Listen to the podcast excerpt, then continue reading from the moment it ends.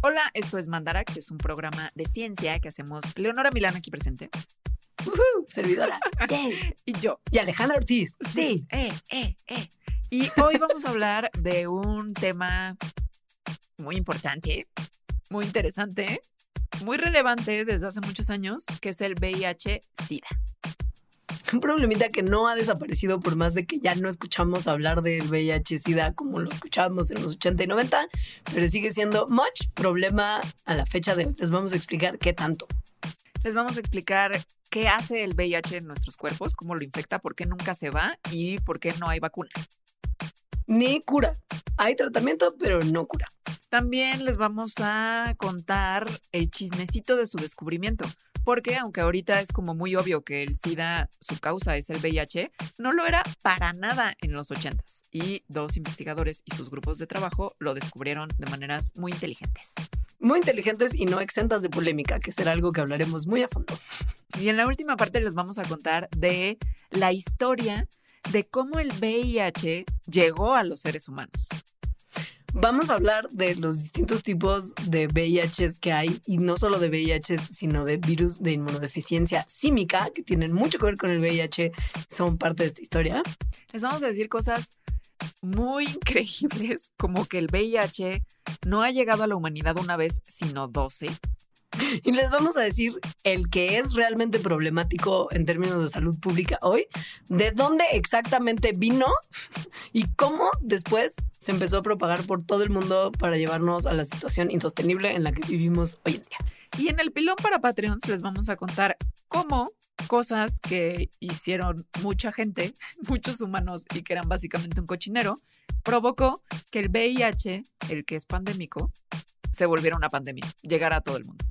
Mandarax es un podcast de ciencia que se hace en colaboración con Sonoro, que es nuestra plataforma que nos produce y nos distribuye, y a quienes les mandamos un apapachito grande, pero también se hace, y esto es muy importante, gracias a la ayuda de la gente que participa en nuestro programa de mecenazgo en Patreon, justo lo que Alita decía del pilón de los Patreons. Si usted quiere contribuir, visite en este momento, por favor, patreon.com diagonal mandarax para enterarse cómo puede tirarnos un paro.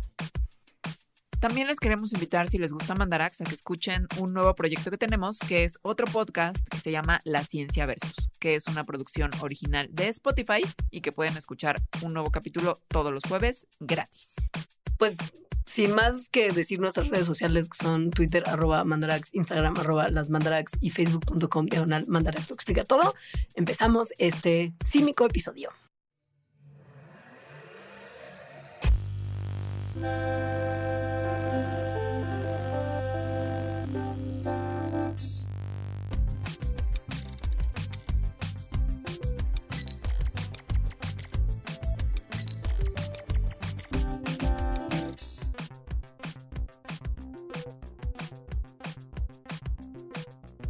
Pues hello, el tema de hoy muy importante, muy coyuntural, coyuntural desde hace 40 años. Coyuntural como yo soy coyuntural, en el sentido de que él y yo tenemos la misma edad.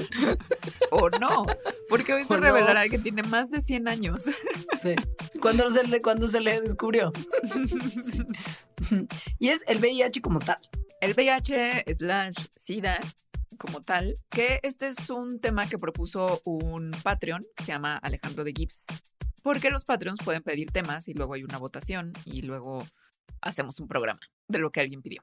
Esperemos estar pronunciando bien el apellido de Alejandro de Gibbs, que se escribe de una manera muy monárquica que de, de repente desconocemos si estamos pronunciando bien, pero gracias por tu propuesta. Y a la gente por votar. Entonces, bueno, a ver. Muchísima gente actualmente tiene VIH o SIDA. Mucha. 35 millones de personas en todo el mundo. Y no es como que porque ya no haya campañas de información pública como había en los 80 y 90 de por favor ten sexo seguro, quiere decir que no haya casos nuevos de VIH todo el tiempo. Es lo que parecería sugerir esa falta de información actual y falta de actualización en la información que ya existe a la población en general. Y se nota, ¿no? En números, porque cada año un par de milloncitos de personas se infectan con el virus. Cada año, dos millones de personas. Sí. ¿Sí? Es muchísimas personas. Y pues han muerto desde que se le reconoció como lo que es, como un virus y la enfermedad, como de que la gente se estaba muriendo de eso, pues más de 30 millones de personas. Son muchísimas también. Y bueno, esas, que las que se han muerto, las que se han infectado son más de 70 millones. O sea, de verdad es una pandemia extreme. Tal vez la más grande. Y que continúa, ¿eh? O sea, esto nunca se ha dicho, ya no es pandemia, no es, no hay problema. Estamos del otro lado. No, no. No. Es tan problemática ahora como, bueno, quizá no porque hay tratamientos ahora, como lo hablaremos a lo largo de este programa, que permiten que la gente tenga una mejor calidad de vida y pueda vivir más tiempo, que al inicio del descubrimiento de esta enfermedad no se sabía. Que ya no es como sentencia de muerte como lo fue antes. Ajá. Pero sigue siendo muy problemático porque además los tratamientos pues son caros y molestos y tienes que vivir toda tu vida peleándote contra ese estúpido virus. Y contra el gobierno para que te den los medicamentos. Además, porque pues tiro por viaje es como de, uy, no hay dinero, no hay medicamentos, no tenga nada. Ajá. Sí. Y es un problema porque por muchas razones el VIH no puede ser prevenido mediante vacunas, como muchos virus que han resultado problemáticos para la humanidad han logrado ser. Otra cosa muy problemática que se relaciona con las vacunas es porque no se quita nunca del cuerpo el virus, nunca. O sea, las personas que tienen el virus del VIH viven con él toda su vida. O sea, si te da influenza, pues te da un rato, se te quita. Si te da COVID, pues te da un rato, se, tu cuerpo lo quita. El sistema inmune, el propio sistema inmune. El VIH, no. Por si fuera poco, el VIH es particularmente latoso por el tipo de células al que infecta. O sea, no solamente cuando se te mete el virus es como de, ah, ahora tengo un virus que no se me va a quitar jamás. Ese virus gusta de atacar el sistema inmune de las personas, particularmente unas células inmunes que se llaman las células T ayudadoras, en particular las que se llaman CD4 que son básicamente las que coordinan todo el funcionamiento del sistema inmune divino. Y por, por esto, horrible, sí, por esto es que el síndrome que puede desarrollarse después de una infección de VIH, que es el síndrome de inmunodeficiencia adquirida, el SIDA como tal, de ahí viene el nombre. Cuando el virus del VIH mata a las suficientes células CD4 el sistema inmune de la persona ya no puede pelearse contra otras infecciones que podría controlar de manera muy sencillita si no estuviera infectado. Y cuando el nivel de estas células CD4 bajan más allá de un cierto punto, pues es cuando ya se considera que tienes SIDA y eres mucho más susceptible a un montón de infecciones que son las que muchas veces le terminan costando la vida a los enfermos de SIDA. Cosas como neumonía, tuberculosis, algunos tipos de cáncer. Y sí, también de repente infeccioncitas mucho más simples que tu cuerpo hubiera podido desechar. En este caso, como tu sistema inmune no puede pelear contra ellas porque el VIH fue a causar un cagadero, entonces pues te mueres de cosas de las que no te tendrías que haber muerto. ¿Por qué no hay vacuna? ¿Cómo es posible que la vacuna del COVID la hicieron en seis meses y llevamos 40 años? Bueno, muchas razones. Dinero, aprende algo, dinero. Dinero, pero también cosas, sobre todo creo que son cosas del virus en particular. O sea, sí dinero y lo vamos a hablar, pero el virus de inmunodeficiencia humana, el virus de inmunodeficiencia humana, o sea, el VIH, es muy especial. Entonces, a ver, las vacunas. En general, las vacunas funcionan como que le enseñan de alguna manera al sistema inmune a reconocer a un patógeno en particular, por ejemplo, a un virus, y entonces de manera que cuando el virus llegue, ya lo, reconozcan rápidamente y empiecen a sacar como cosas del inmunes para atacarlo. Em, hay muchos métodos, lo hemos hablado en otros mandarax, pero pues, tenemos uno entero de vacunas. sí. Pero pues eso es como la, lo básico, ¿no? O sea, le enseñas un cachito, le enseñas como una foto, como un mugshot, o sea, como de se busca este güey, aprende el sistema inmune a reconocerlo y cuando ya lo ve en vivo dice, ah, ya sé quién es, ya sé cómo, ya sé cómo atacarlo. Así es. Problema. Problema número uno de el acercamiento tradicional a las vacunas que pone el VIH es, ok, a diferencia de otras enfermedades para las cuales sí tenemos vacunas funcionales, como pues todas las que Muchas tenemos de las- vacunas, sí, sí, todas. el sarampión. Pero pensemos sí, como el sarampión y la varicela. Piensen en esas enfermedades. Esas enfermedades son enfermedades de las cuales uno se recupera naturalmente. O sea, tu cuerpo combate el virus y llega un momento en que no hay más virus en tu cuerpo y puedes decir tranquilamente que estás curado. Del VIH, como Alita lo mencionó, nadie se recupera de esa infección. Nadie. O sea, si tú te enfermas de sarampión y sobrevives, la respuesta inmune a esa infección que tu cuerpo ya tiene preparada porque ya la tuvo, ya la hizo en algún momento, te va a evitar que te vuelva a dar sarampión. Y eso no solamente sirve para tu cuerpo porque qué chido es nuestro cuerpo y nos protege de reinfectarnos. Los investigadores que se dedican a hacer vacunas usan esta inmunidad que viene de haberse enfermado como un modelo para determinar qué tanto y cómo debe de proteger una vacuna contra la enfermedad en cuestión. O sea, usa como la vacuna que tú te hiciste a ti misma, que tu cuerpito hizo a ti mismo, para hacer un modelo de una vacuna ya que te inyecten. Pero como el VIH, o sea, no hay inmunidad para el VIH, o sea, la gente no se cura, entonces no hay un modelo natural para eso y por lo tanto, ¿qué respuesta inmune sería la efectiva en una vacuna? Pues es muy difícil de saber. O sea, es un reto gigante porque literal es como es- están frente a, a un páramo desierto en el sentido de no saben cuál es la respuesta que tiene que tendría una vacuna que fomentar para poder proteger contra ese virus. Segundo reto, problemita number two.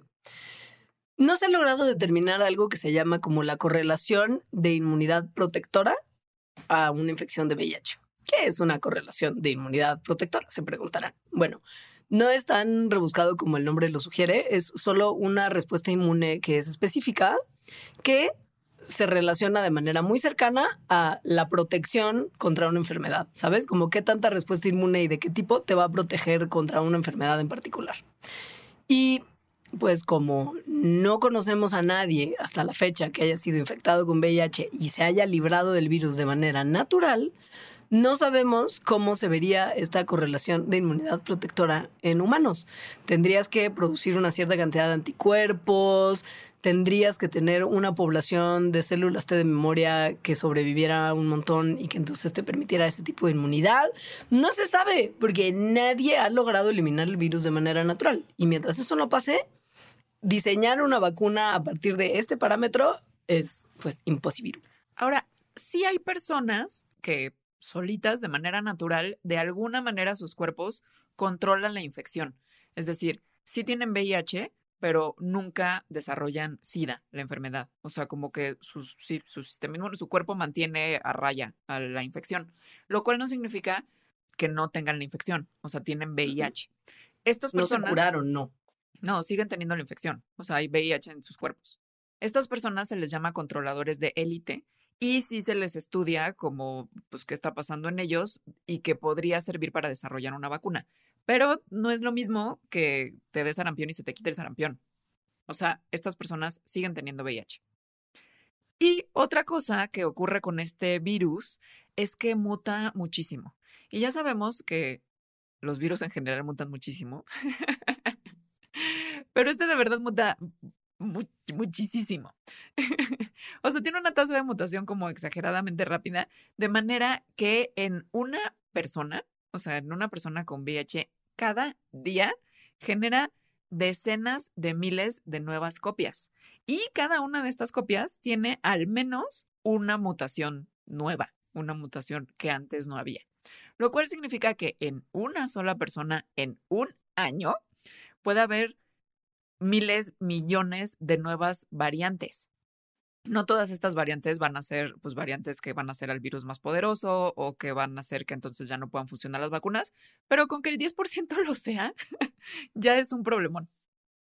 Porque además, muchas de estas mutaciones, porque la vida es perra, caen en partes del virus que son las que el sistema inmune, inmune tiende a atacar.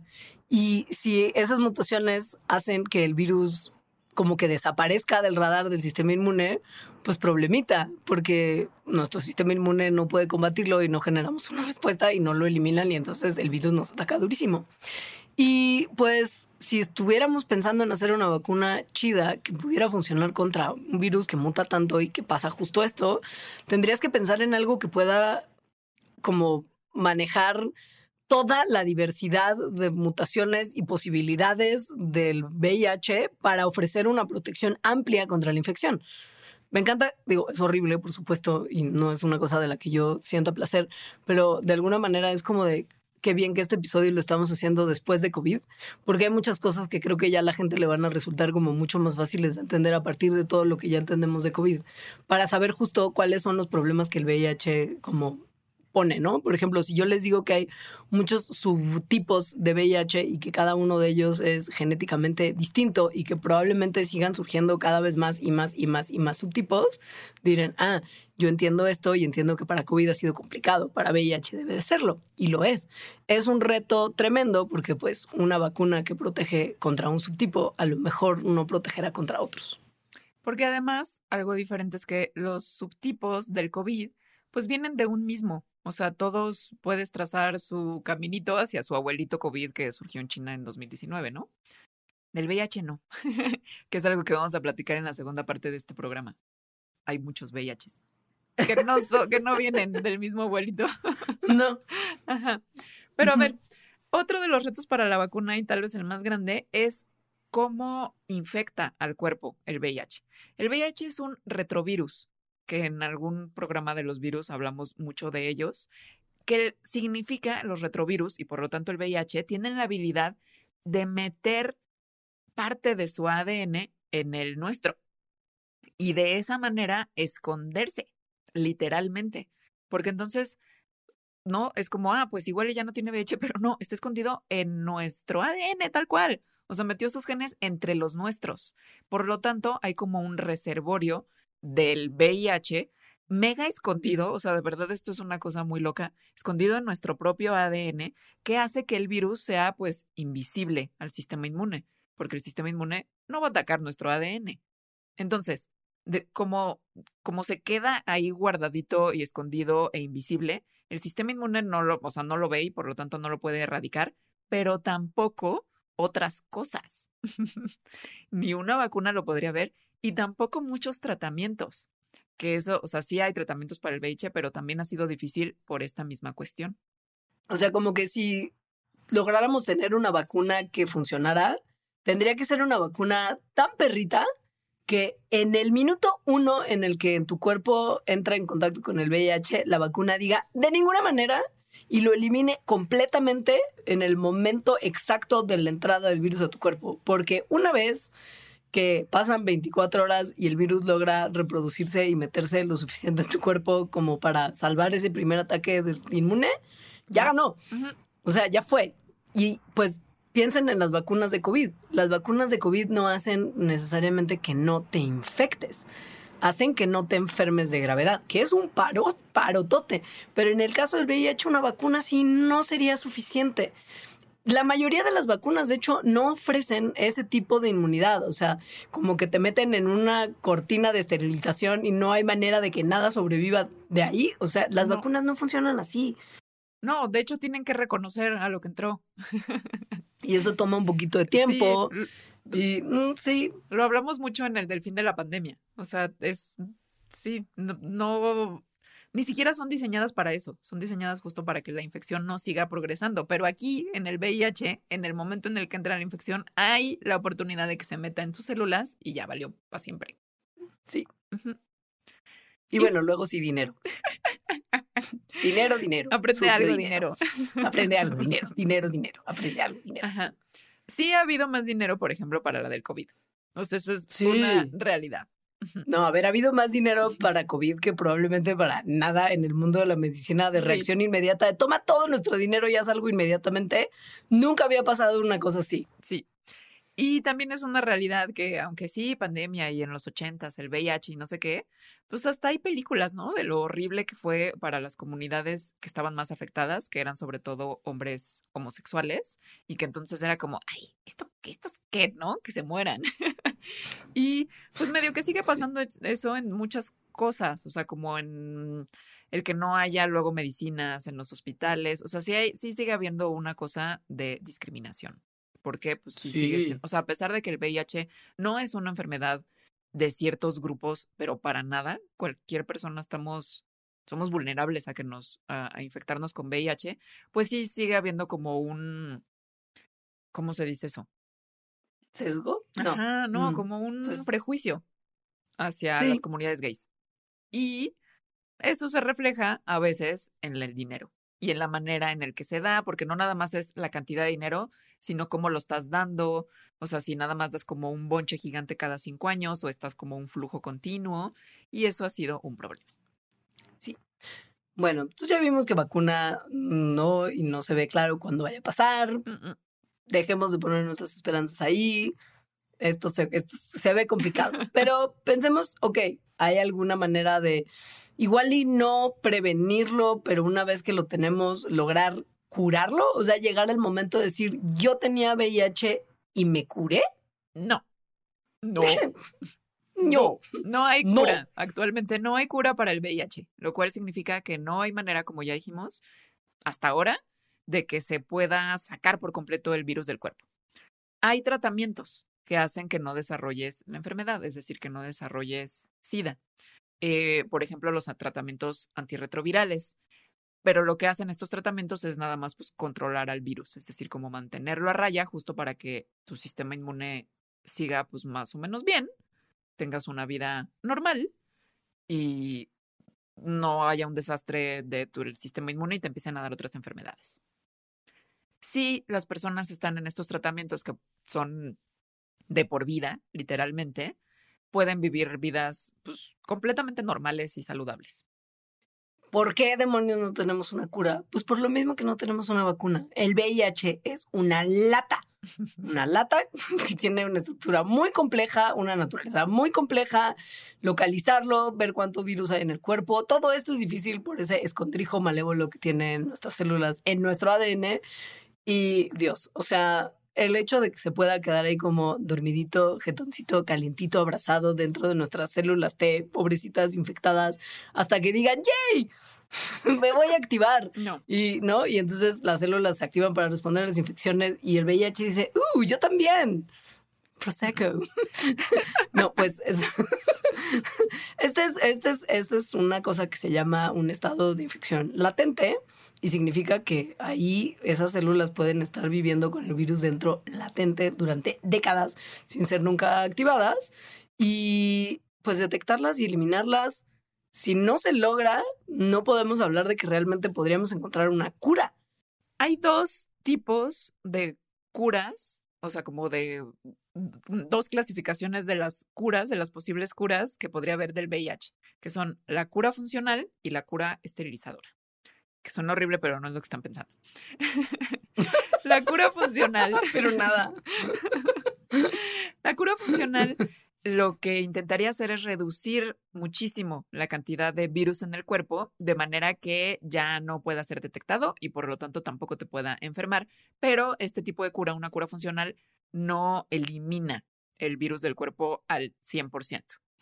Algunas personas, como el tratamiento antirretroviral, eh, sí va como reduciendo la cantidad de VIH y hay veces que incluso hace que los niveles ya no sean detectados en las pruebas, pues hay algunas personas que dicen que el tratamiento antirretroviral es una cura funcional, pero en general el consenso científico es que una verdadera cura funcional lo que tendría que hacer es reducir la cantidad de virus a un nivel en el que ya no creciera, de manera que la gente no tuviera que seguir tomando medicinas, es decir, tratamiento antirretroviral, para mantenerlo así. Y por eso es que piensan que eso no es una cura funcional. Em, hay personas en las que ha pasado eso durante un tiempito, o sea, en que realmente dejaron de tomar el antirretroviral y parecía que estaban curados funcionalmente, o sea, que ya no subían sus niveles de VIH, pero en todos los casos en los que esto ha pasado, el virus empezó a reemerger después. Ahora, la cura esterilizante, que no es nada como lo que pueden estar pensando, es más bien algo que, si se encuentra, lograría erradicar el VIH del cuerpo completamente, incluyendo a estos reservorios malignos. O sea, y, incluyendo donde está escondidito en el ADN. ajá, Ajá. esto, ustedes dirán, no, bueno, pues con lo que me acaban de explicar no ha pasado nunca. Nunca, jamás se ha visto. Ok, se vio dos veces. Ha habido dos personas en el mundo, en la historia de este virus y esta enfermedad y nosotros conociéndolo, que han logrado curarse de manera esterilizante. O sea, no más VIH. Uno se llama Timothy Brown, alias el paciente de Berlín, y Adam Castillejo, alias el paciente de Londres. Es como de peli eso, The Burning Es Patient. muy de- sí, sí, sí, sí, total. Por eso lo dije así, como de, como de este verano a tus pantallas llega el paciente de Londres. Bueno, el paciente de Berlín en 2007-2008 tuvo cáncer y quimioterapia y un trasplante de médula espinal para tratar su cáncer que era leucemia. Y por milagro, literal, su trasplante vino de un donante que era naturalmente resistente al VIH. Entonces, después de ese trasplante, al parecer Brown dejó de tener el virus en su cuerpo, que está mega increíble. Está mega increíble. Y los doctores dijeron, oh my God. Bueno, o en alemán, supongo. Deus, Deus. No, sé cómo, no sé nada de alemán. Me hubiera encantado. Chale. Bueno, fue como, oh my God en alemán y al otro paciente, el paciente de Londres, Castillejo, lo usaron para replicar los resultados. Y sí, en 2020 confirmaron que después de 30 meses sin tratamiento, seguía sin tener virus. Y esto suena súper prometedor y entonces si lográramos encontrar a estas personas resistentes, pues tan fácil como hacerles trasplantes de médula a todos para curarlos de VIH. Pero ¿O no? el trasplante de médula es, no es cosa fácil. No. Eh, no, o sea, es un tratamiento muy invasivo y riesgoso. Entonces igual y sale más caro el caldo que las albóndigas y por eso es que no se piensa que podría ser una opción pues para la gente en general esto. Ahora, ahora que todos somos virólogos gracias a la COVID, seguramente algunos de ustedes estarán pensando, bueno, podríamos decir que alguien ya está curado si no podemos detectarle carga viral en su cuerpo, porque ahora sabemos cuál es el concepto de carga viral. Y no. O sea, ¡Ah! Maldita sea. Ajá. como ya dije, sí es posible que tomando tratamiento la carga viral se reduzca tanto que llegue a un nivel que sea indetectable, que esa es como la palabra que se usa en la ciencia y la medicina, que ya no es detectable en tu cuerpo. Lo cual significa también que no lo puedes pasar a otras personas. No puedes contagiarle algo de VIH cuando tu carga viral es indetectable, que es un... creo que esto no se sabe tanto. Eh, y luego también hay como mucha discriminación hacia las personas con VIH de muchas cosas que digo, no, no tendrían que ser discriminadas, tuvieran lo detectable o indetectable, pero indetectable, o sea, significa que puedes tener sexo con estas personas y que no te vas a, a contagiar, ¿no? Pero igual no significa que esas personas están curadas. No. Y, y, y, y lo que sí es bueno, porque eso es una de las, creo que maneras más feas de contraer VIH. Todas son horribles, pero esta creo que sí sería de las más feas. Nada más como para también aclarar esto. Si tienes una carga viral indetectable, también evitas contagiar a alguien vía perinatal. O sea, si estás embarazada, no le pasas el VIH a tu Bendy que es súper importante porque hay muchas personas que contrajeron VIH al momento de nacer, porque probablemente quizás sus mamás no sabían que estaban infectadas o lo que sea. Sí. Y entonces naces con VIH y pues tu vida es, pues vas a tener VIH desde que naciste, cosa que me parece justo particularmente espantoso. Pero si una persona con VIH toma sus medicamentos de manera correcta durante todo el embarazo y todo el nacimiento y la Bendy recibe tratamiento de cuatro a seis semanas después del nacimiento, el riesgo de transmisión baja a 1% o incluso menos, que está súper bien. O sea, tener una carga viral indetectable también ayuda a que vía amamantar no sea tan probable que contagies a la Bendy. No elimina el riesgo por completo, pero sí lo minimiza mucho. Entonces, si bien se recomienda que los padres que tienen, bueno, las, las No personas que amamantan que tienen VIH, se les recomienda no amamantar a sus bendis. Lo importante en este caso siempre es tomar los medicamentos de manera súper rigurosa para tratar de evitar lo más posible la transmisión, manteniendo la carga viral lo más baja que se puede.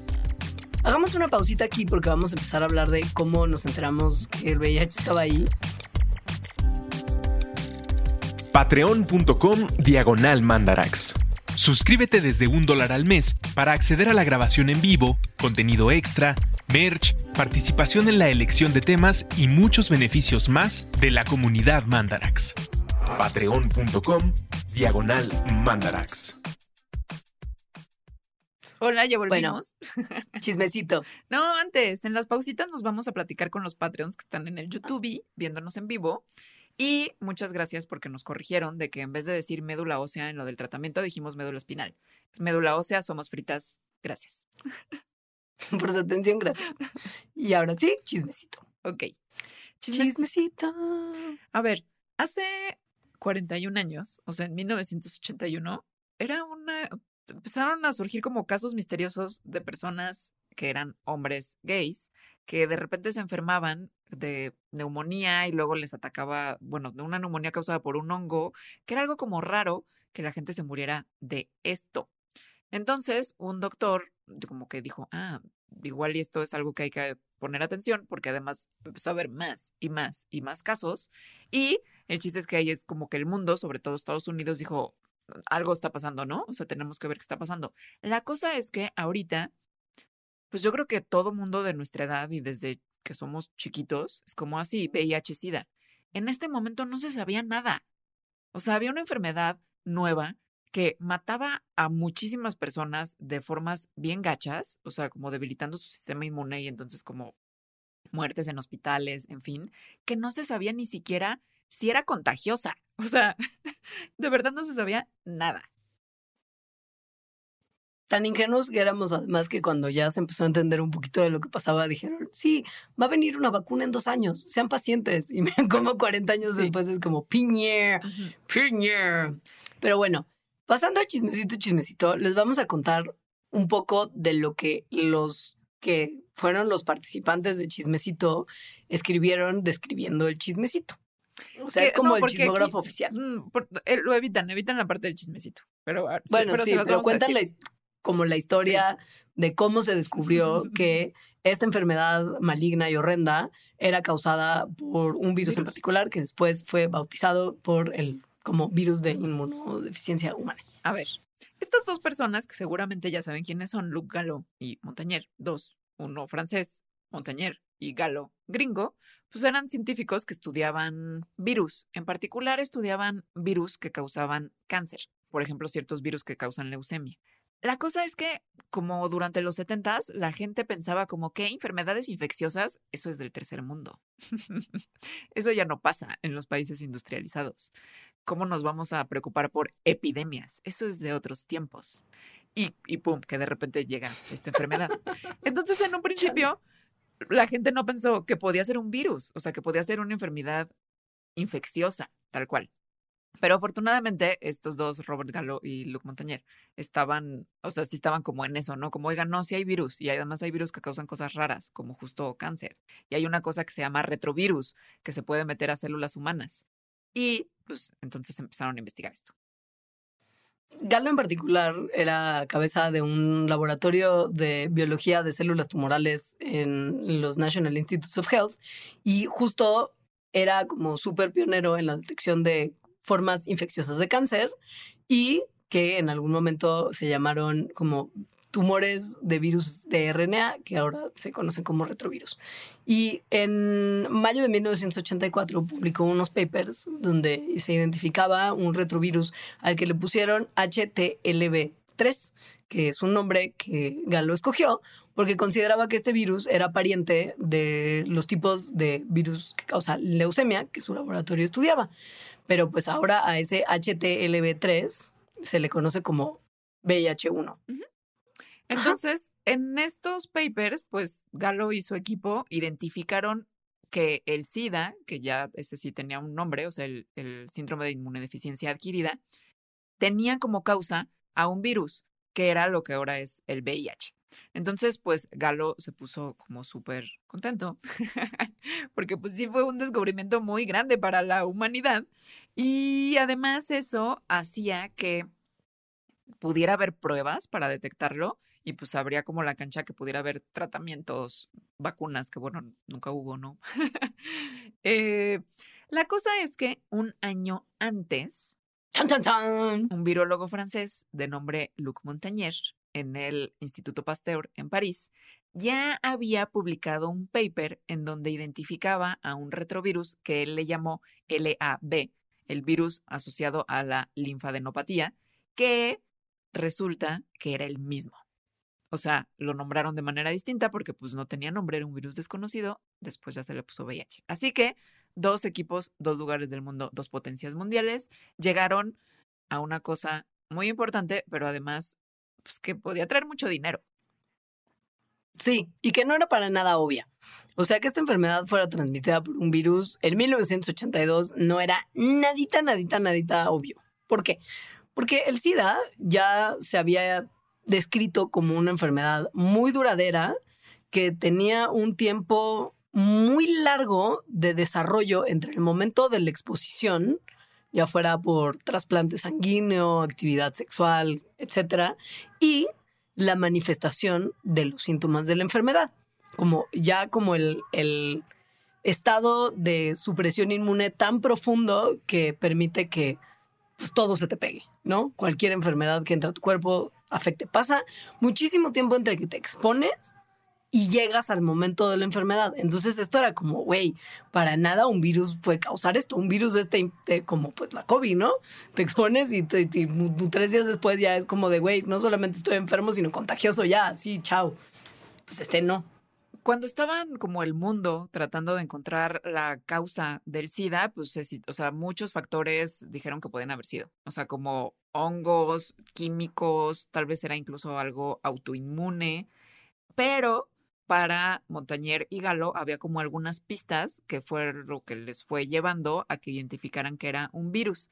Por ejemplo, em, que había, o sea, en las personas que tenían SIDA, veían que sus niveles de un grupo específico de células T, que son las que, o sea, a las que ataca el VIH, disminuían. O sea, justo este, este- los niveles de estas células T del sistema inmune disminuían.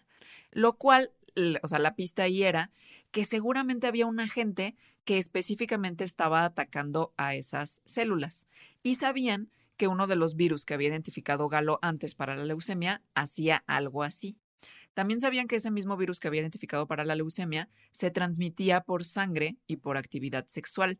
También se transmitía en el momento del parto, lo cual eh, coincidía con cómo estaban viendo que el SIDA se transmitía también.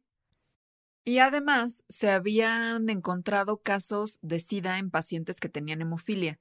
A estos pacientes les habían dado unas proteínas de la sangre, justo por su condición, que habían sido filtradas y de todas maneras se habían contagiado, o sea, bueno, habían desarrollado SIDA después, lo cual quería decir que el agente que estaba causándoles el SIDA tenía que ser muy chiquito.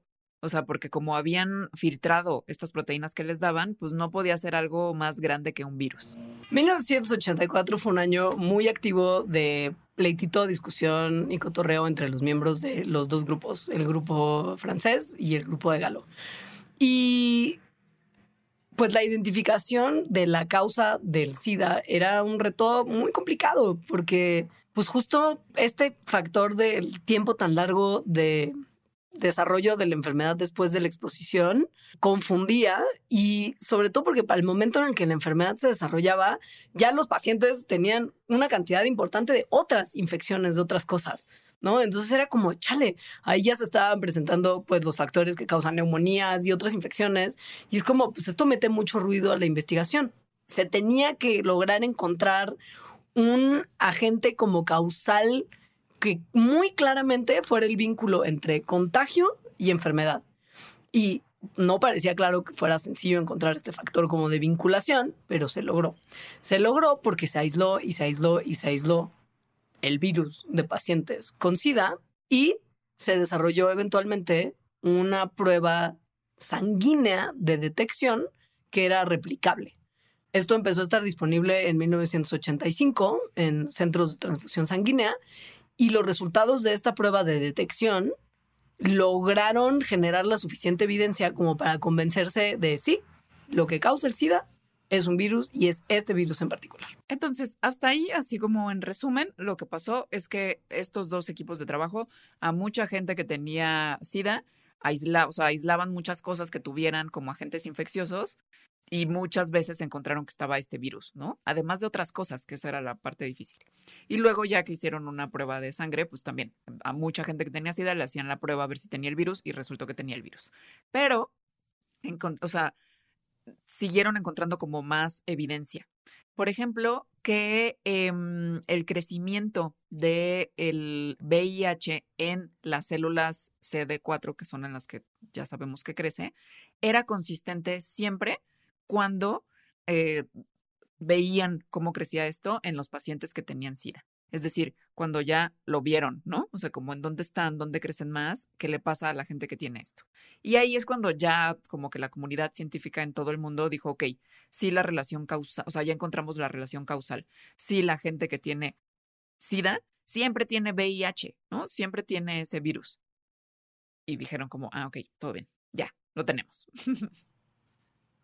y además se dieron cuenta también que hay otros virus que causan SIDA en primates no humanos y que cuando aislabas muestras de la sangre de estos animalitos que tenían SIDA y que no eran humanos, pues tenían también un virus en su sangre que era probablemente lo que estaba causando esto. Entonces, cuando tuvieron los resultados de primates no humanos y los resultados de primates humanos, fue como, ah, no, pues sí te caiciera un virus. Ahora, el chismecito, porque esto suena como, ay, qué mm. fácil, Galo Montañer, fueron amiguis y colaboración y todo, amor y paz. Nunca en la historia de la ciencia, si hay dos grupos que tienen un descubrimiento tan importante, jamás son amigables entre sí, jamás la llevan bien, o sea, siempre hay algún tipo de pleito gigante detrás. Lo que sucedió es que ya ambos habían publicado, ya VIH es la causa del SIDA, pero entonces se le hicieron análisis genéticos, o sea, se secuenció el genoma de las muestras que habían utilizado ambos grupos, porque pues aunque el virus sea el mismo, como ya dijimos, pues hay mutaciones en cada, como en cada uno de nosotros, ¿no? Entonces en cada, digamos, virus, virus individual, pues hay una diferencia. Se dieron cuenta que una muestra que había usado Galo era del VIH, era exactamente igual a una que habían usado en el laboratorio de Montañer. Lo cual está muy sospechoso porque ¿cómo podrían haber tenido la misma muestra? Hmm, si estaban trabajando de forma independiente. Sí, esto es relevante particularmente por un tema que tiene que ver con dinero, dinero, aprende algo, dinero.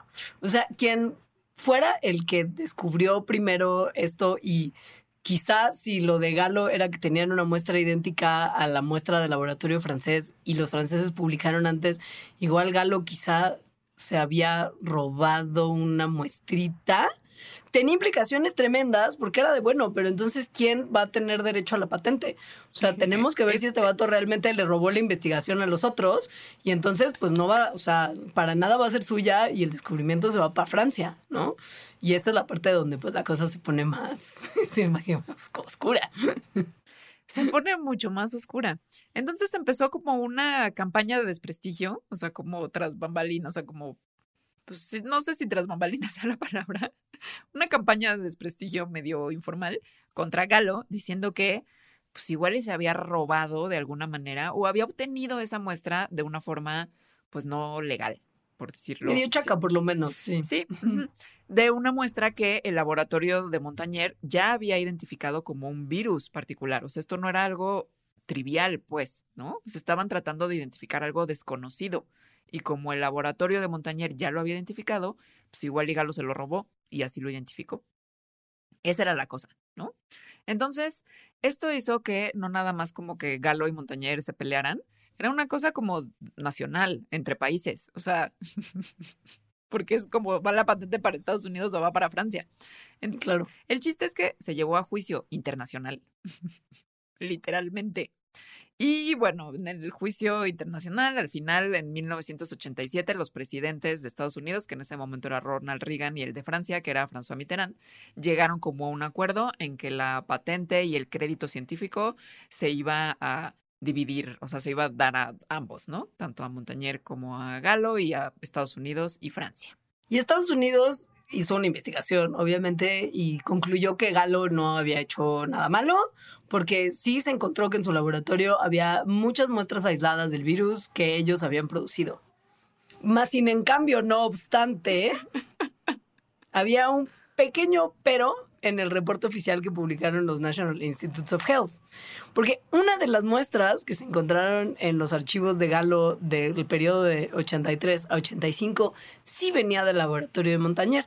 Galo se los había pedido, el laboratorio de Montañer lo mandó desde París y era una muestra que tenía dos virus. Un virus de un paciente que había de alguna manera contaminado una muestra viral de otro paciente, entonces había dos virus esto se, se, conoce como un cultivo combinado, ¿no? Era una muestra como, eh, como combinadita. Y el laboratorio de Galo dijo, pues eso, eso hizo que, que, fuera muy fácil de identificar que sí venía de allá, ¿no? Y pues sí, el laboratorio de Galo dijo, cámara, sí, chale, no sabíamos. Usamos sin querer la muestra de Montañer en nuestro trabajo super parteaguas. No lo hicimos a propósito. Fue un accidente. Disculpen mil. Qué lo pena que pasa es que si hubieran usado la muestra que Montañer les mandó, o sea, como de estas sí se las estamos prestando, no hubiera habido problema. La cosa es que como venía contaminada con otra, que también era de VIH, esa era la, la, la chaca, pues, ¿no? O sea, esa era la discusión. Esa era la que decían que habían robado. Pero pues en realidad, según la investigación y según lo que dijo Galo, pues como se vino de polizón con la otra muestra, ¿no? Se vino porque era un cultivo combinado, fue sin querer. Y lo que ya pues tenemos que confiar es que Galo y su equipo dicen que realmente fue sin querer. No importa al final del día porque más los dos. importa. O sea, claro que sí importa, pero al final se resolvió de una manera medianamente civil, porque tanto Galo como Montañer dijeron, bueno, vamos a compartir el título de co-descubridores del virus, vamos a escribir muchos papers juntos describiendo nuestro trabajo y ganaremos eventualmente seguro el premio Nobel los dos porque somos chidos y esto obviamente va a merecer el premio Nobel en algún momento. Y sí mereció el premio Nobel en algún momento, en 2008, no más que se lo dieron a Montañer y no a Galo. se lo dieron a Montañer y junto a una francesa, una investigadora que se llama François Barresinusi, que en realidad ella fue la que hizo todo el trabajo. O sea, lo que sucedió. Porque, porque, porque es como lo del DNA una vez más. O sea, más que ya no había muerto lo mismo. Exacto. O sea, lo que pasa es que ella tenía un laboratorio donde estaban haciendo eso estaban haciendo este trabajo, pero en Francia, en ese momento, no sé si ahorita actualmente también, se necesitaba como de burocracia que quien fuera el director del Instituto Pasteur en ese momento, que era Montañer, estuviera también como parte de la investigación. Montañer en realidad no era experto en retrovirus. La experta y la que hizo la chamba fue Françoise Barre Sinusi, que sí ganó el premio Nobel. Galó nada bueno, ganó el Lasker, que es un premio súper prestigioso de trabajos de medicina, y ya lo había ganado él en algún otro momento y seguramente también le dieron varo, pero Nobel, ah, ah, y la comunidad científica fue como de, oh my god, el comité del Nobel ignoró el trabajo de Galo. Está, es que sí está cañón, ¿eh? Sí está, pero pues al chilling, nunca nos vamos a enterar, bueno, no, nunca, pero va a faltar, va a pasar mucho tiempo para que nos enteremos exactamente de qué fue lo que pasó en las investigaciones que hizo que Estocolmo dijera, ah, ah, no hay Nobel para ti, porque los registros de los archivos que se usaron para tomar la decisión están en calidad de super secretos y se van a abrir al ojo público en 2058. Va a ser Entonces faltan varias décadas para que, sí. Muchos libros se van a escribir en ese momento. Muchos. Y pues puede haber sido la controversia de de dónde vinieron las muestras virales del trabajo de Galo, si era como un concurso de popularidad y Galo era un pesado al parecer que no le caía bien a nadie. Entonces la comunidad científica dijo, no, este güey como que se pudo haber robado muestras y además nos cae fatal, entonces no le vamos a dar nada. Pero no lo sabremos hasta 2058. Ok, ahora la parte más padre de otro chismecito, que es el chismecito histórico. Sí de dónde vino el VIH, de dónde vino. Esto lo estamos sacando del capítulo de un libro de David Quammen que se llama en, en, inglés Spillover y en español no me acuerdo, es un librazo, pero bueno. Sí, es un librazo. Sí. Resulta que bueno, ya sabían que el VIH causaba SIDA, pero ahora estaba el misterio de ¿y de dónde vino, no? O sea, como lo hizo alguien muy malévolo en un laboratorio. Uh, teoría de la conspiración favorita de la humanidad. Favorita. Y aunque no, y también para otras personas que era como no tener la conspiración, sí es importante saber de dónde viene para sirve para más investigaciones, para encontrar, para prevenir, para hacer, para tratar de encontrar tratamientos, en fin, sirve para muchas cosas. Había una vez, un día, unos investigadores que eran veterinarios y estaban en un zoológico y tenían a unos changuitos macacos enfermos que se morían de repente de cosas, de infecciones que se les llaman oportunistas, o sea, como una neumonía, por ejemplo. Y entonces dijeron, ah, pues igual y lo que les está pasando es un retrovirus. Y entonces fueron y los analizaron y sí era, pero no solo era un retrovirus, sino que resultó que era un retrovirus muy similar al VIH, o sea, casi igualito. Y le pusieron VIS, que es virus de inmunodeficiencia símica, o en inglés que es SIV.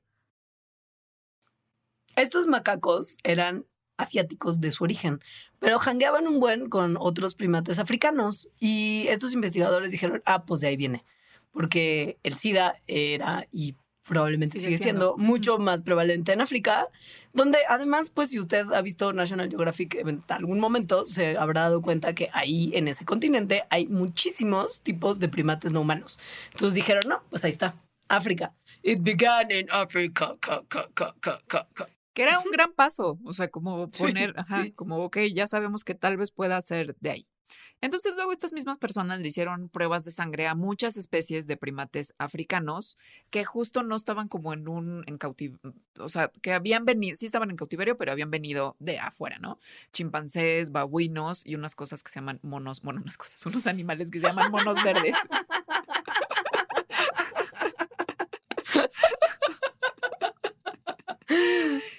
Estos monitos verdes resultó que muchos tenían anticuerpos para el VIS.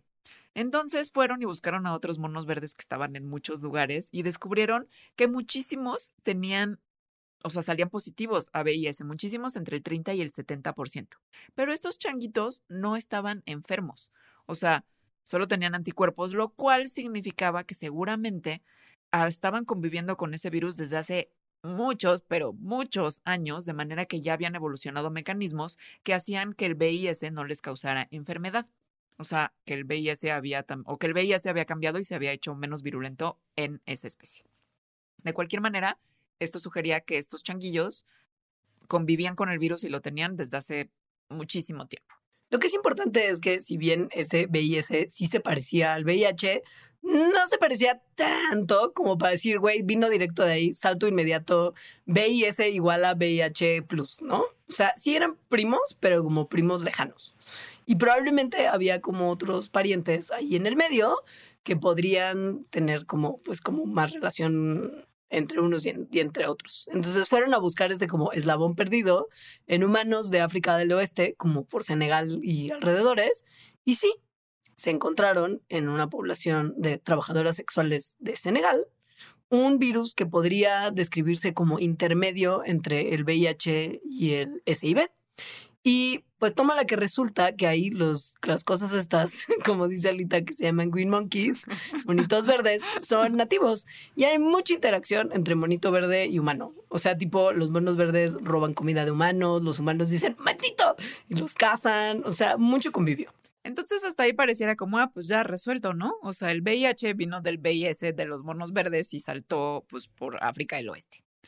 La cosa es que ese VIH que, que detectaron en las trabajadoras sexuales de Senegal se parecía genéticamente mucho más al VIS de los monitos que al VIH detectado por Montañer y Galo. o sea, lo que sucedió es que encontraron otro VIH. O sea, había dos. Uno que era el que tenían en Estados Unidos y Francia y otro que era el que estaba viviendo en ese momento en Senegal. Dos tipos. Dos tipos suficientemente distintos como para que uno se pareciera más al de los monos que los dos de humanos entre sí. Entonces les pusieron el nombre de VIH1, que es el que se detectó en Estados Unidos, y de VIH2, que es el que se detectó en Senegal. Y la cosa es que la pandemia de VIH-Sida no se debe al VIH-2, se debe al VIH-1. El VIH-2 es mucho menos virulento y mucho menos transmisible que el VIH-1. No vive en casi ningún otro lugar más que África del Oeste, o sea, como en Senegal y alrededores. Y en general, la gente que tiene VIH-2 tiene mucho menos carga viral. lo transmiten mucho menos, o sea, infectan a menos personas por contacto sexual y por parto, y la enfermedad que desarrollan, el SIDA que desarrollan, es menos severo. De hecho, muchas personas ni siquiera lo llegan a desarrollar. Entonces, pues ni de cerca es tan horrible como el VIH1. Así que ahora la pregunta era, ok, ¿de dónde vino el VIH1? Que es un poco latoso porque cuando ya se pusieron a secuenciar los genomas de todo con un poco más de, de paciencia y calma y detalle, se dieron cuenta que, ok, sí, el SIV se parece a los VIHs un poquito y sí es sustancialmente diferente al VIH1 como para no decir es el antecesor inmediato, pero al parecer también es lo suficientemente diferente del VIH2 como para que tampoco quede claro que el VIH2 viene inmediatamente del SIV. O sea, el SIV no parece ser más cercano a ninguno de estos dos VIHs. Entonces, ¿qué pedo? Porque ya habíamos resuelto que el VIH2 viene de los monos verdes porque Mil convivió con los humanos y chale, ahora con estos resultados ya no sabemos. Y peor todavía si le sumas que en realidad no es que haya una especie de monitos verdes, sino que son en realidad seis especies. Ahora lo sabemos, pero en los 80 no se sabía. O sea, al parecer lo que habían aislado venía solamente de una especie de monito verde, que era el de Kenia, que probablemente era una especie diferente que el monito verde de Senegal que habían creído que era el responsable de todo. O sea, the plot thickens muchísimo. The plot thickens muchísimo porque resulta que en humanos hay dos VIHs, no uno como se creía. Y además hay un virus de inmunodeficiencia en los changuitos verdes, que sí se parece a los de humanos, pero tampoco es que se parezca tanto. O sea, mm. como que de repente ya había muchos virus de inmunodeficiencia. Y, y que ninguno era como ninguno explicaba inmediatamente el otro. O sea, no era como, ah, bueno, Obi, este salió de acá y luego luego salió este, entonces ya está resuelto el origen. No, había suficientes diferencias como para poder decir con, con mucha confianza que ese no era el origen inmediato. Y empezó a haber más. O sea, el plot thickens more. More. Resulta que en Estados Unidos, eh, una monita que tenían ahí se enfermó de lepra, lo cual es bastante extraño, porque la lepra, que es causada por una bacteria, pues infecta a humanos y no se sabe que se, que se pase a otros primates. Entonces la gente de este centro dijo, ah, pues esto está muy interesante, porque igual, y si se contagia a esta especie de changuitos de manera natural, pues entonces tenemos un nuevo modelo para estudiar la lepra para humanos, ¿no? Esto puede ser bueno para nosotros. Vamos a ver si sí se contagia. Agarraron sangre de la changuita y se le inyectaron a otro changuito. Y al changuito le dio lepra, obviamente. obviamente. y de este changuito le inyectaron, o sea, como, ah, pues hay que seguir viendo, porque estos changuillos que, este, no son tan famosos como para estudiar en laboratorio, dijeron, ah, ¿qué tal que se le contagia a otros que sí son más famosos, como los macacos? Vamos a inyectarle sangre de este changuito a cuatro macacos. Y les dio lepra, pero no solo les dio lepra, sino que les dio sida. Y se murieron. Güey, es como la canción del mamut chiquitito, pero de, como de changos en, en Luisiana.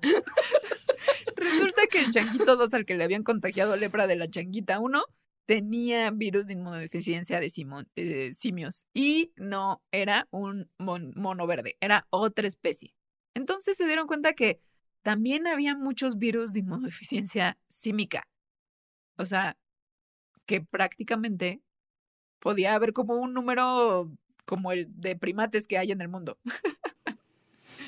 La cosa es que se pusieron a analizar filogenéticamente todas las relaciones de todos los VIS y VIHs que habían encontrado y vieron que el de este changuito de Luisiana que le dio lepra a todos los demás era un familiar cercano al VIH2 y eran tan similares que probablemente este virus de inmunodeficiencia símica de este tipo de changuitos, como el que tenían en Luisiana unos 30 o 40 años atrás, había infectado humanos y había evolucionado en lo que en ese momento se conocía como VIH2. O sea, un caso del libro de texto de lo que viene siendo la zoonosis como tal. Y pues si se encontró esta relación, parecía muy obvio pensar que si el VIH2 venía de zoonosis, seguro el VIH1 también. Lo cual es un gran paso, en realidad. O sea, darse cuenta que el VIH es una zoonosis es algo que no se sabía antes. Es que claro, ahora todo esto parece como, ay, güey, pues obvio, pero pues no, es que ya pasaron 40 años de que tenemos esta información. Pero en el momento todo esto era súper, súper relevante. La cosa es que entonces no sabían quién era la especie que le pasó el VIH-1 causa, o sea, pandémico a los humanos. Había que ver eso. Entonces, a finales de los 80, una investigadora estaba, que su trabajo era, pues básicamente hacerle un montón de pruebas de anticuerpos a chimpancés para justo ver si tenían VIH-1 o VIH-2. Les hacía y resultó que de 36 chimpancés que tenía, dos salieron positivos. Ambas mm, muestras, o sea, ambas de estas positivas eran bebés chiquitas, hembritas, y ambas se les había capturado recientemente de The Wild. Venían, de hecho, porque habían matado a sus mamás, por eso eran changuitas bebés. Divino, padrísimo, hermoso. Entonces, La bueno, humanidad, wow. salieron positivas a VIH-1, que es algo que hasta ese momento no se había encontrado en primates más que los humanos. O sea, no estoy diciendo que salieron positivas a, S y a VIS, salieron positivas a VIH-1, Ujú, al que tiene la gente. Entonces a este virus, bueno, obviamente no se le puede poner VIH porque ellas no eran humanas, se le puso virus de inmunodeficiencia símica de chimpancés. Tal cual. Que las siglas son un parto, o sea, son SIBCPZ. Sí, sí, sí. Es como, Dios, no. Y a pesar de que esto que descubrió esta mujer era pues súper importante, como que nadie le hizo caso. Ella luego después dice que probablemente porque era mujer y porque en ese momento era muy joven. Yo creo que puede tener un punto en ambos casos, pero particularmente porque mujer. Está triste, o sea, en fin. No, sad. Güey, se hubiera ahorrado un montón de investigación posterior, según yo. Luego, con el tiempo, volvió a encontrar que otro chimpancé tenía virus de inmunodeficiencia símica de chimpancés, que básicamente es VIH1. Y aunque los tres chimpancés que había encontrado sí venían, o sea, recientemente capturados, habían estado allá afuera, pues en realidad no es que se hubiera detectado VIS en chimpancés en poblaciones silvestres. O sea, existía la posibilidad de que en cautiverio se hubieran contagiado. Lo cual, pues, no es que pudieran decir, ah, entonces sí vino de ellos, o a ellos se les, o sea, o ellos viven con VIS de forma natural allá afuera. Que eso es lo que se necesitaba saber. Bueno, el plot está todo lo thick que puede estar para este momento y Todo. toca, toca explicar qué es lo que está pasando un poco en términos de, güey, pero ¿por qué tantos VIHs que son? No entiendo. Ok, dentro del VIH1, que es el que tiene más relevancia médica en términos de salud pública y el que es más interesante tratar de ver de dónde demonios salió, hay grupos que son linajes y que son muy diferentes entre sí. Hay un grupo que está en todos lados, que es el más problemático, que se llama grupo M. M viene de main, porque es la main infección, o sea, la principal, porque casi todas las infecciones de VIH son de VIH1 grupo main. Es el responsable de la pandemia de VIH, así de simple. Hay otra, otro linaje que se llama O, porque es el outlier, como que es como el, el, El que no es main. solitario por El ahí, que no es el que no es main. Y luego, porque ya no tenemos más nombres ingeniosos que realmente sean como la primera letra de una palabra que describe el virus, pongámoslo por orden alfabético, linaje N y li- linaje P, porque N o P, o sea, ok. Pero el M es el que todo el mundo tiene. Ahora, de VIH2 hay ocho grupos que se pusieron, se llamaron por orden alfabético, de la A a la G, y que el A es relativamente común, pero de ahí en adelante son todos muy raros. O sea, hay, do- hay dos tipos de VIH, dos VIHs, el 1 y el 2, y hay 12 subgrupos. La Sí. cosa es que cuando se hace un árbol filogenético de cuáles son las relaciones entre todos estos y entre los virus de inmunodeficiencia símica que se han encontrado, lo que se ve es que cada uno de los 12 grupos que tenemos de VIH en humanos han venido a nosotros de manera independiente. O sea, si pensáramos esto en COVID, significaría que el original saltó una vez, ¿no? En el mercado en Wuhan, y luego Omicron fue otro salto independiente y Delta fue otro salto independiente y así todos. Eso es lo que están diciendo los datos. Es decir, que cada uno de los 12 grupos de VIH es un evento de zoonosis distinto, lo cual significa que el VIH no le ha pasado a la humanidad una vez y se ha diversificado, sino que le ha pasado al menos 12 veces. Ok, esto está horrible, pero sale la pregunta de si nos ha llegado 12 veces, ¿por qué solo VIH1 grupo M es pandémico? ¿Y por qué fue en los locos locos 80 que empezó la pandemia y no un buen antes, como décadas o siglos? Porque al parecer los VIHs y VIS han estado aquí desde hace un buen.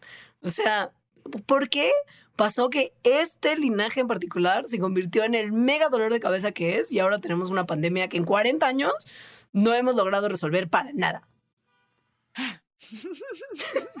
es una gran historia. en 1990, o sea, es una gran historia, más historia medio reciente.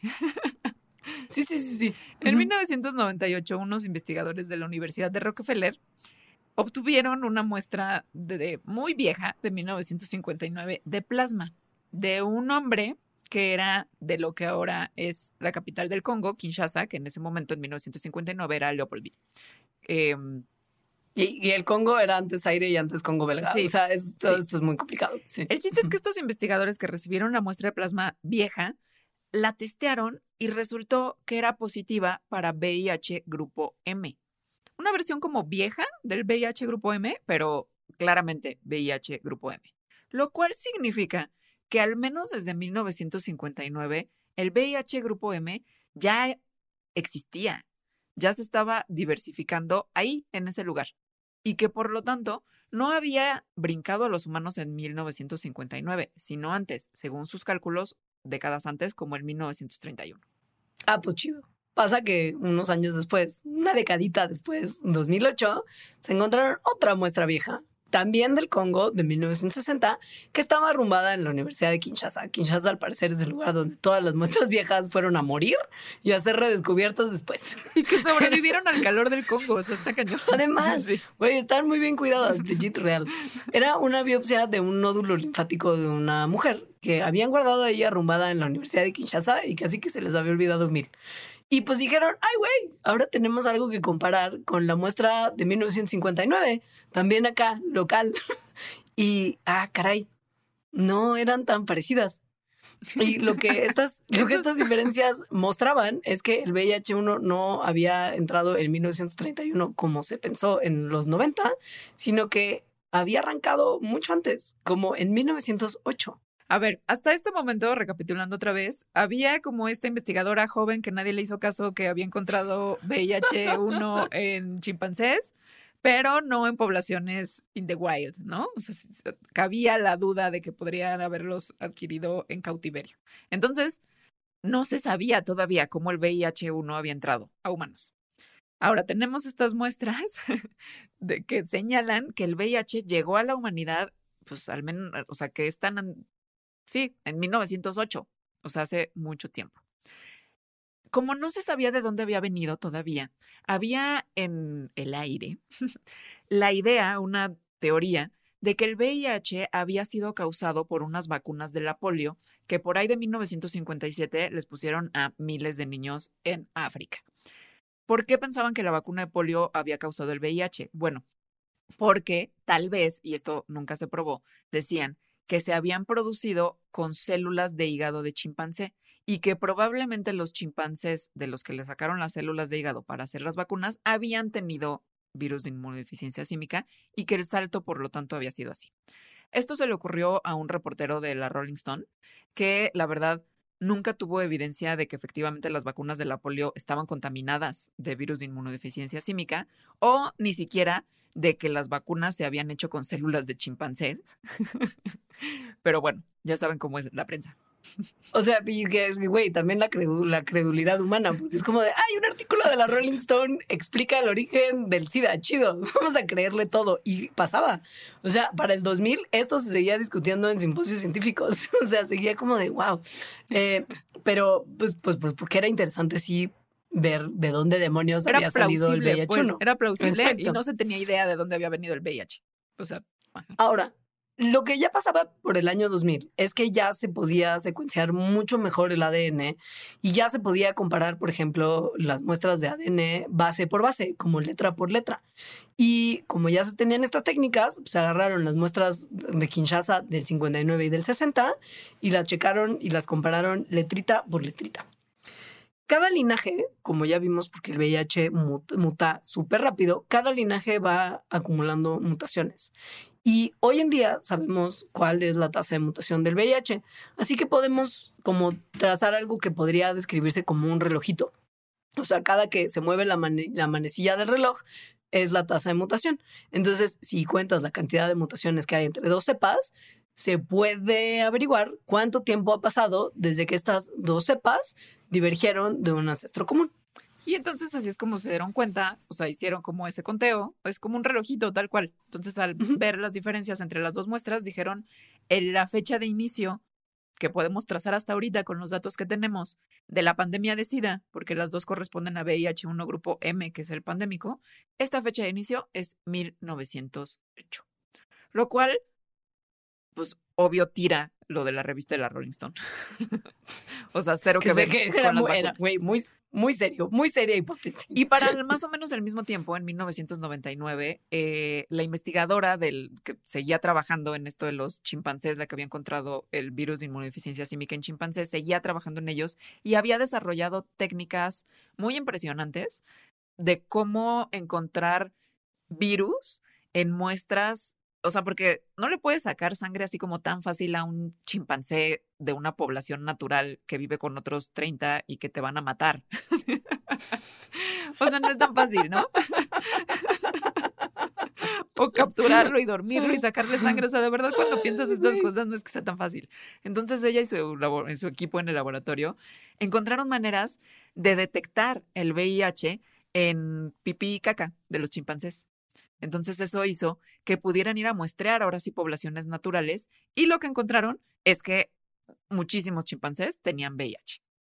Y que además el VIH, bueno, el VIS que tenían los chimpancés era súper, súper cercano al VIH1 grupo M. Por lo tanto, ahí con ya esos datos es que se ve que la zoonosis fue de chimpancés a humanos. Por si usted tiene la duda exactamente de dónde vivía esa tribu de chimpancés a la que le podemos agradecer todo este desorden, viven nada más al norte del río Congo y al oeste del río Ubangi.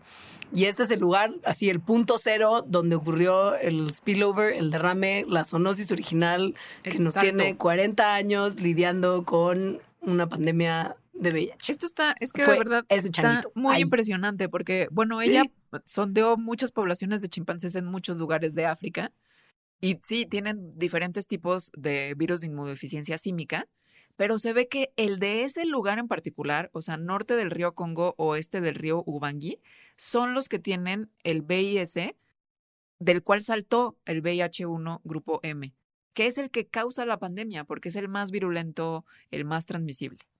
Entonces, se sabía ya lugar exacto y tiempo exacto. Está increíble. ¿Qué pasó con esto? O sea, al parecer se ve que viene del sureste de Camerún, de donde, se, de donde se pasó al sur del Congo a través del río Sanga y llegó a Kinshasa y después de ahí went wild. Esa es, el, la trayectoria que siguió todo para dar lugar a la pandemia. Pero, ok, cómo pasó ese salto, porque es como no solo ocurrió, que, o sea, what, what happened, que, que, hubo ese salto entre un chimpancé y un humano, ¿qué, qué se hizo ahí? ¿Qué pasó? Bueno, las personas, lo, lo, que se cree es que las personas en este, bueno, más bien lo que se sabe es que las personas en este lugar tienen mucha interacción con chimpancés, sobre todo porque los cazan y se los comen, em, que probablemente esa fue la forma. Ahora, Leopoldville, ahora Kinshasa, en 1908, era un lugar muy chiquito.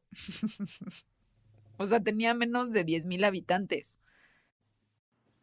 o sea, por eso quizá no hubo tantos casos originales. O sea, seguramente había casos, se moría la gente, pero pues no era como, o sea, la gente se moría de neumonía o de no sé qué infección, no tanta gente, pues porque en realidad tampoco es que se movieran tanto por el mundo pero luego las cosas empezaron a cambiar en el Congo y para 1940 ya tenía casi 50.000 habitantes Leopoldville. Luego vino la independencia del Congo y para 1960 había 400.000 habitantes. Entonces esto hizo que el virus, que originalmente bueno, que tenía un potencial pandémico gigante, pero que estaba en un lugar como confinado con pocas personas, de repente ya empezar a estar en un lugar con mucho más personas, personas que tenían mucho más movimiento, porque la política y economía del mundo también comenzó a cambiar. Solo que de 1960 a 1980 son 20 años. ¿Qué pasó para que de verdad el VIH1 Grupo M de repente ya estuviera por todos lados? ¿Cómo le hizo para llegar de Leopoldville, bueno, de Kinshasa, a Estados Unidos? Hay mucho camino. Vamos a ser unas personas horribles, porque a veces podemos serlo.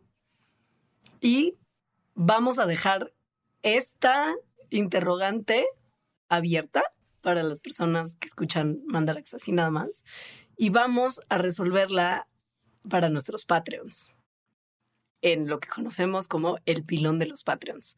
Entonces, si usted quiere enterarse del final de este chismecito y cómo todo se salió de control, este es un excelente momento para visitar www.patreon.com diagonal mandarax. Ahí pueden averiguar cómo se pueden hacer parte de nuestro programa de mecenazgo y enterarse de The End of el Chismecito. The End of este chismecito está tremendo porque incluye sí intervenciones médicas gubernamentales, incluye venta de plasma legal entre países, o sea, cosas inimaginables, la neta. Patreon.com de Onal Y pues gracias por habernos escuchado. Si les gustó este programa, por favor recomiéndenlo a todas las personas que conocen. Y les mandamos abrazos.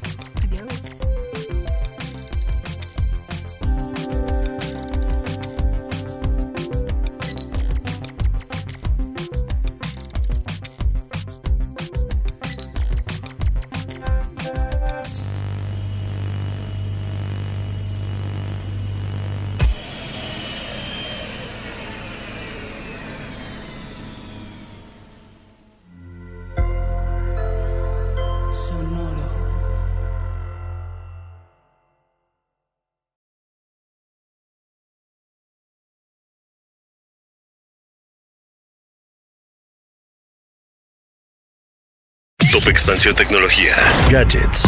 Lanzamientos, reportajes y el negocio de las tecnológicas. En 10 años, el metaverso aportará 5% al PIB de Latinoamérica. Internet ha representado muchos cambios para el mundo y la religión no se ha escapado de ello. Los mexicanos cada vez tenemos casas más tecnológicas. Todo en menos de 5 minutos. Top Expansión Tecnología. Xbox tiene una nueva multa. Adam Mosseri, director de Instagram. Top Expansión Tecnología. De lunes a viernes, a partir de las 6 de la mañana. Okay, round two. Name something that's not boring. A laundry? Ooh, a book club. Computer solitaire, huh? Ah, oh, sorry, we were looking for Chumba Casino. That's right. ChumbaCasino.com has over 100 casino style games. Join today and play for free for your chance to redeem some serious prizes. ChumbaCasino.com. No purchase necessary. Full prohibited by law. 18 plus terms and conditions apply. See website for details.